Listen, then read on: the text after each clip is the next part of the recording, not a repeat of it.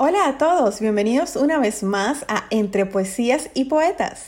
Mi nombre es Priscila Gómez y estoy muy contenta de que me acompañes en este segundo capítulo dedicado a una obra conocida y amada por todos los panameños, Patria de Ricardo Miró.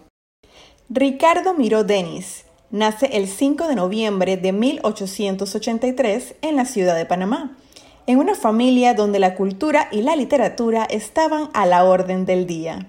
Es nieto de Gregorio Miró Arosemena, uno de los presidentes del Estado Soberano de Panamá, y sobrino nada más y nada menos que de la poetisa Amelia Denis de Icaza, de quien justamente conversamos en nuestro capítulo anterior.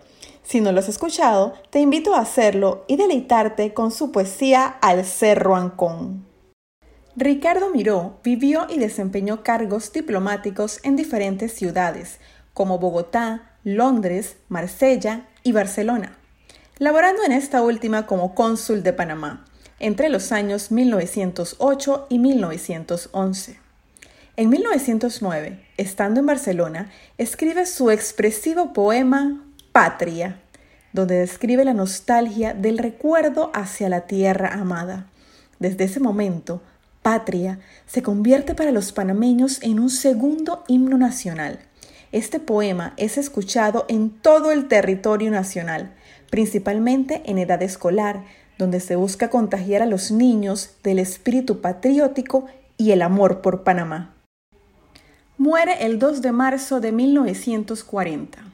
Más tarde, en 1942, en su nombre se conmemora de manera póstuma la realización del premio Ricardo Miró, que valora a los exponentes de la literatura panameña.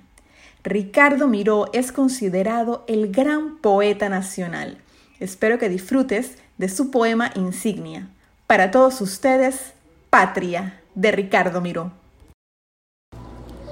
Oh patria tan pequeña, tendida sobre un istmo, donde es más claro el cielo y más brillante el sol. En mí resuena toda tu música lo mismo que el mar en la pequeña celda del caracol. Revuelvo la mirada y a veces siento espanto cuando no veo el camino que a ti me ha de tornar.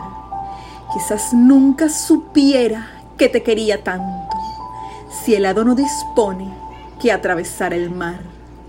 La patria es el recuerdo, pedazos de la vida envueltos en jirones de amor o de dolor. La palma rumorosa, la música sabida, el huerto ya sin flores, sin hojas, sin verdor. Patria son los viejos senderos retorcidos que el pie desde la infancia sin tregua recorrió, en donde son los árboles antiguos conocidos que al alma le conversan de un tiempo que pasó.